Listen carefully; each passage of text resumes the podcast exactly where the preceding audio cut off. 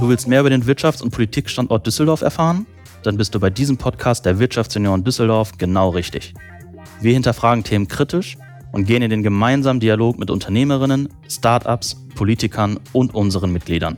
Hör rein und überzeug dich selbst.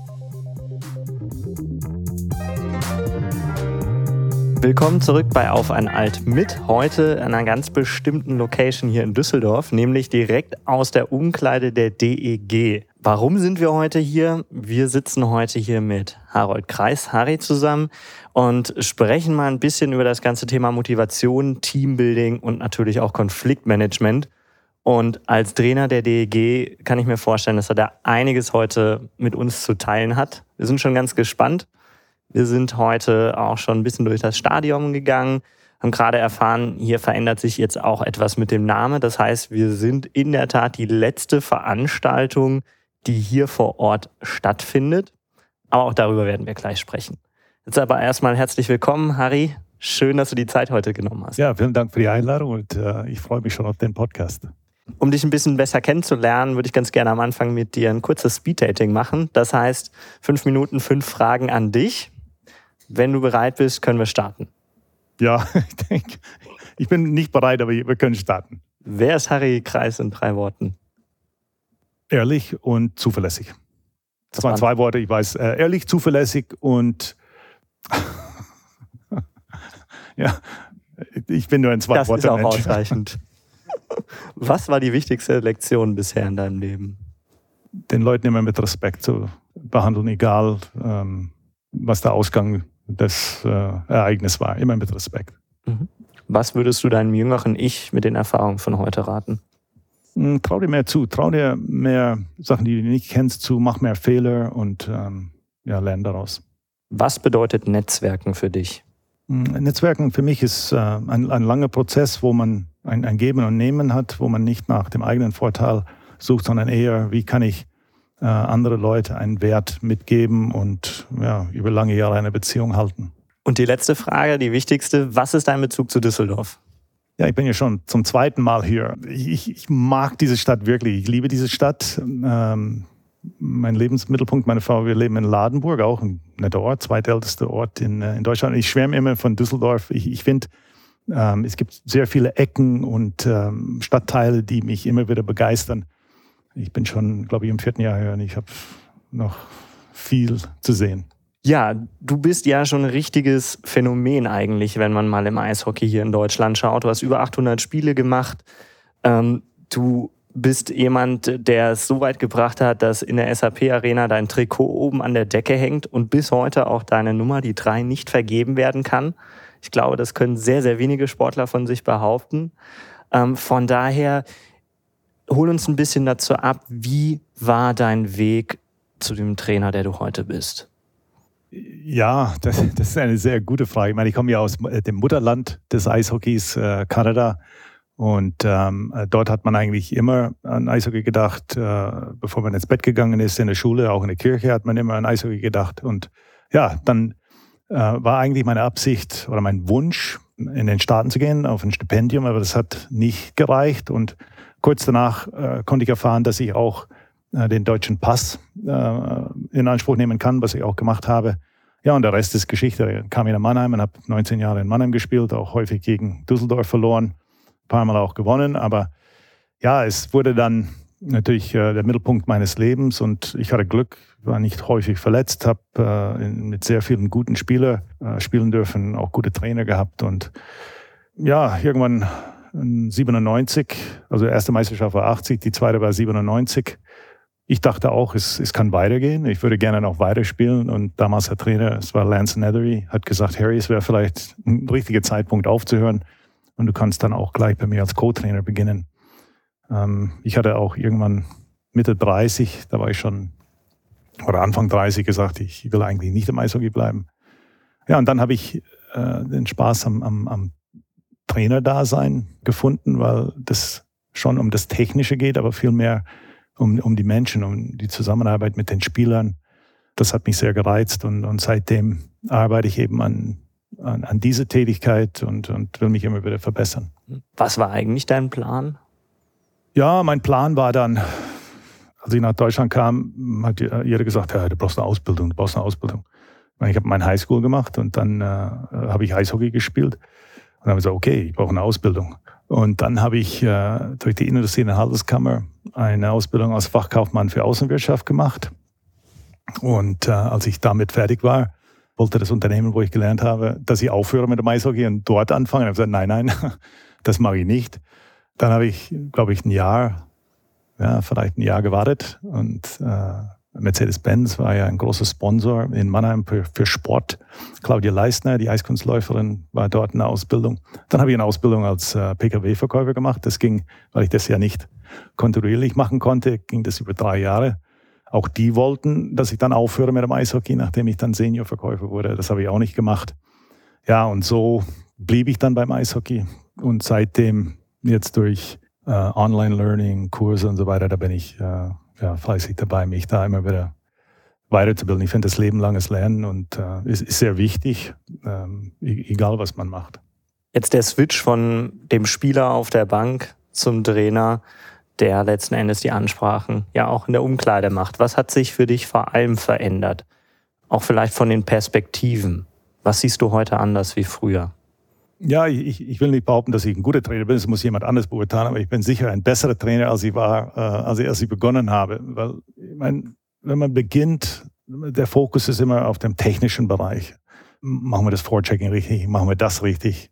Also man sagt diese X's und O's. Und das ist äh, als junge Trainer sich, sicher von Bedeutung, aber ich glaube, die Trainer, die schon sehr früh in ihrer Karriere verstanden haben, es geht mehr um die Arbeit mit den Spielern, äh, die Spieler zu verstehen und, und eben diese persönliche Linie aufzubauen und dort zu arbeiten.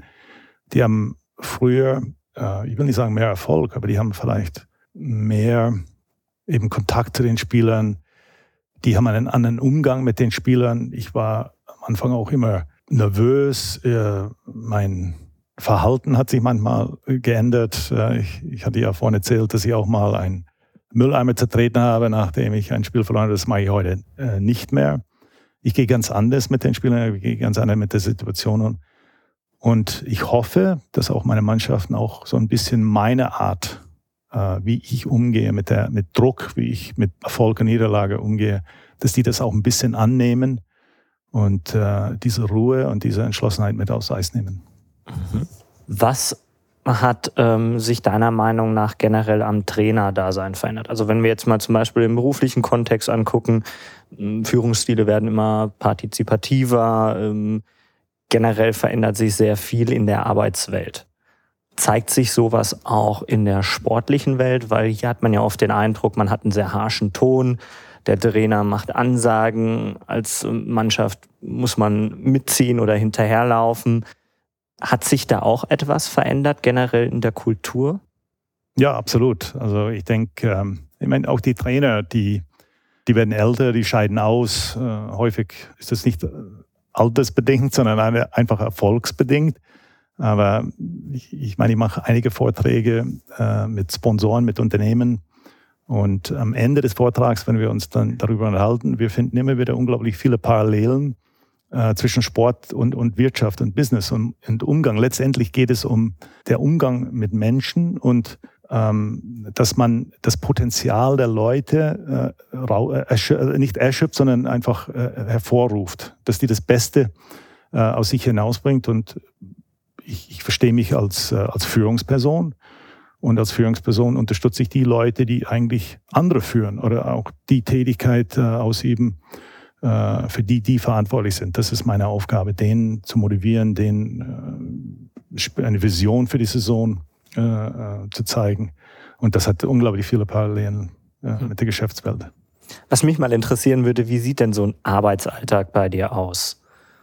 Womit startest du? Was machst du den ganzen Tag? Ja, also bei uns ich bin jemand, der sehr gerne früh aufsteht. Also ich stehe meistens um, um halb sechs, spätestens um sechs Uhr auf. Ich trinke eine Tasse Kaffee zu Hause und dann bin ich schon auch eigentlich auf dem Weg in, ins Stadion, weil ich gerne zeitig hier bin, bevor die Spiele kommen. Und in der Zeit, wo wir unsere Ruhe haben, da ist Thomas Dollack, mein, mein Co-Trainer hier, auch Danny Beckers, der, der Konditionstrainer oder auch unsere Physio-Leute. Wir besprechen die, der Zustand der Mannschaft, die Situation. Wir besprechen den Trainingstag und schauen, dass alles fertig ist. Weil sobald die Spieler in die Kabine kommen, da fangen schon die Challenges an. Der eine kommt und äh, ist vielleicht erkrankt oder jemand in der Familie ist erkrankt. Also da muss ich einfach Zeit für die Spieler haben. Deshalb bin ich sehr früh da. Die Spieler sind meistens oder spätestens 90 Minuten vor Trainingsbeginn da. Training fängt äh, um 10 Uhr an, das Eistraining. Vor dem Eistraining haben die entweder ein, ein gemeinsames Warm-up oder individuell, je nachdem. Und ähm, wir haben eine kurze Besprechung, bevor wir aufs Eis gehen, dass ich das gesamte Training hier in der Kabine denen erkläre. Das sind manchmal sechs, sieben verschiedene Übungen mit Details. So ein bisschen gewöhnungsbedürftig für die Spieler am Anfang, weil ich dann gefragt habe am Ende, was war Übung Nummer drei und die haben alle gezittert, aber die helfen sich gegenseitig. Ja, dann haben wir meistens ja, maximal 70 Minuten Training. Das ist ein hohes Tempo. Und danach gibt's so ein Cooldown, Behandlung und wir trainieren einmal am Tag. Also ähm, die Spiele sind vielleicht dann von, sagen wir mal, 8.30 Uhr bis 12.30 Uhr, 13 Uhr hier. Wir arbeiten noch ein bisschen nach, machen Video für unsere nächste Gegner und ich bin dann ja, vielleicht um halb drei, drei zu Hause und dann entspanne ich mich ein bisschen. Ja. Was macht ihr außerhalb vom Training noch an Teambuilding-Maßnahmen? Ja. Macht ihr überhaupt irgendwas Bestimmtes so zum Teambuilding oder entsteht das halt einfach durch das gemeinsame Training?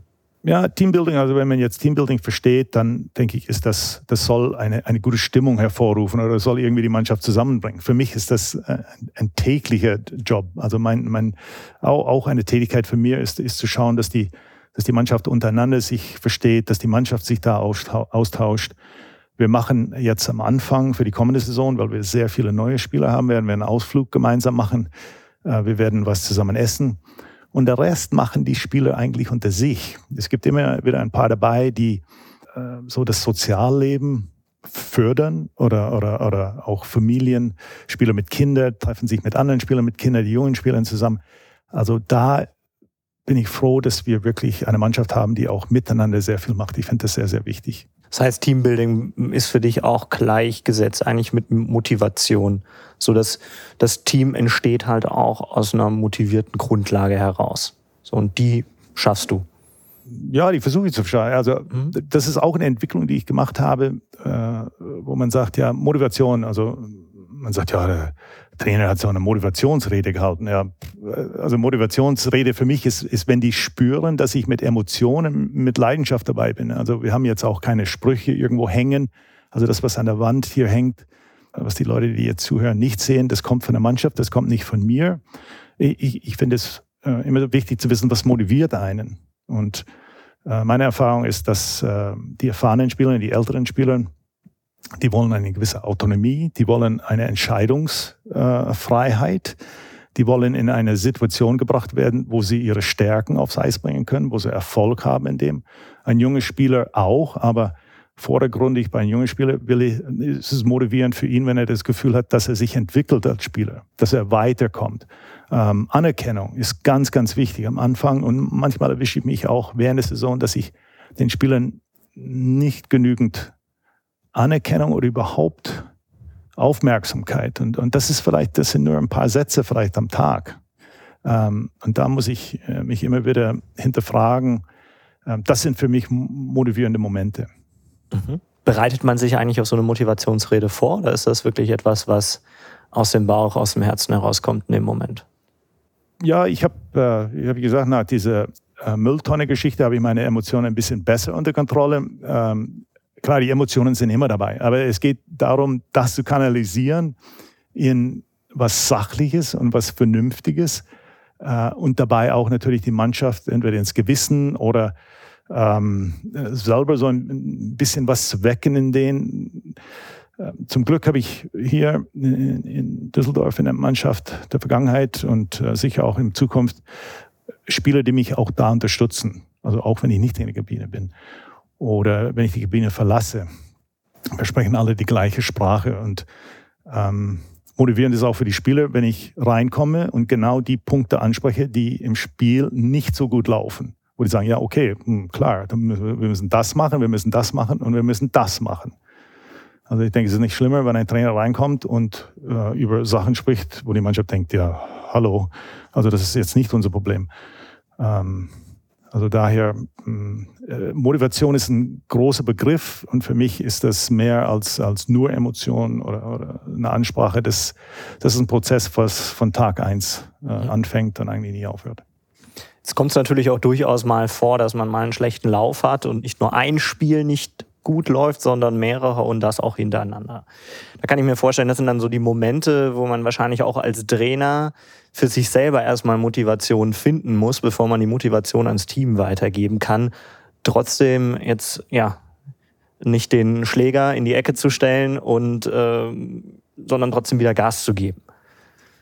Ja, ich meine, der Spruch ist ein bisschen abgedroschen, ich weiß, aber, aber und, und die einzige Währung, die bei uns zählt, ist wirklich der Erfolg. Äh, das weiß ich auch. Aber, und das habe ich auch gelernt über, über diese vielen Jahre, wo ich ähm, gespielt und jetzt besonders als Trainer.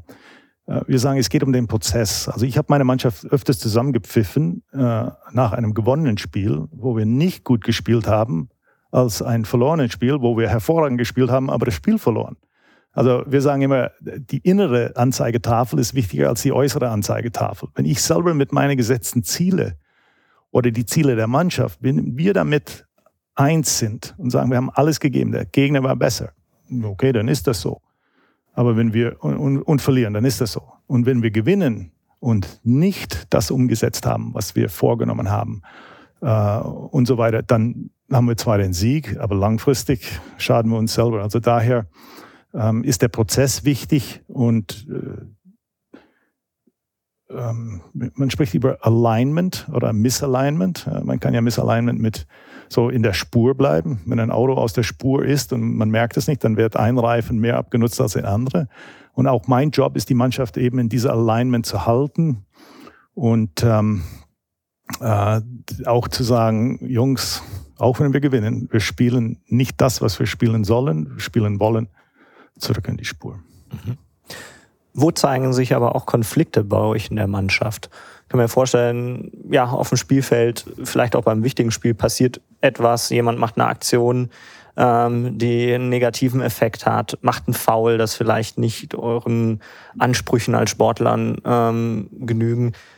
Wie geht ihr als Team damit um? Und ähm, wie weit lässt du Konflikte auch im Team, bevor du eingreifst?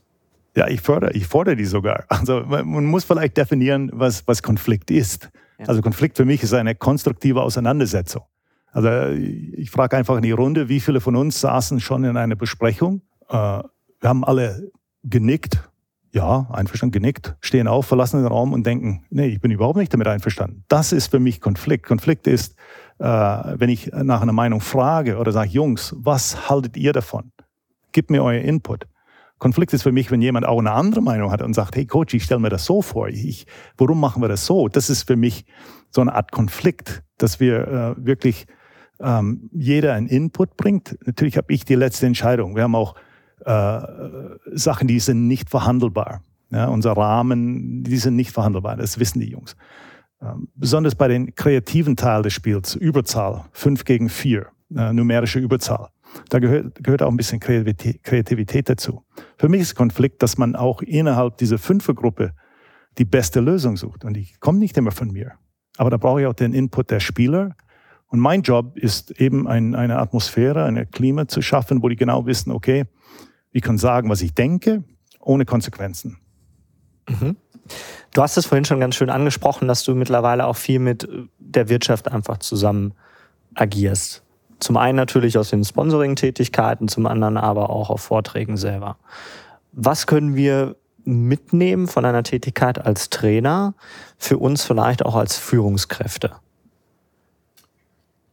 Ja, ich glaube, der, der, Basis jeder äh, menschlichen Zusammenarbeit ist, äh, ist Vertrauen. Also man sagt, ein Team ist da, wo zwei Leute gemeinsam auf ein Ziel hinarbeiten. Aber man kann es ergänzen mit zwei Leuten, die mit Vertrauen auf ein Ziel hinarbeiten. Also Vertrauen ist sicher der Basis.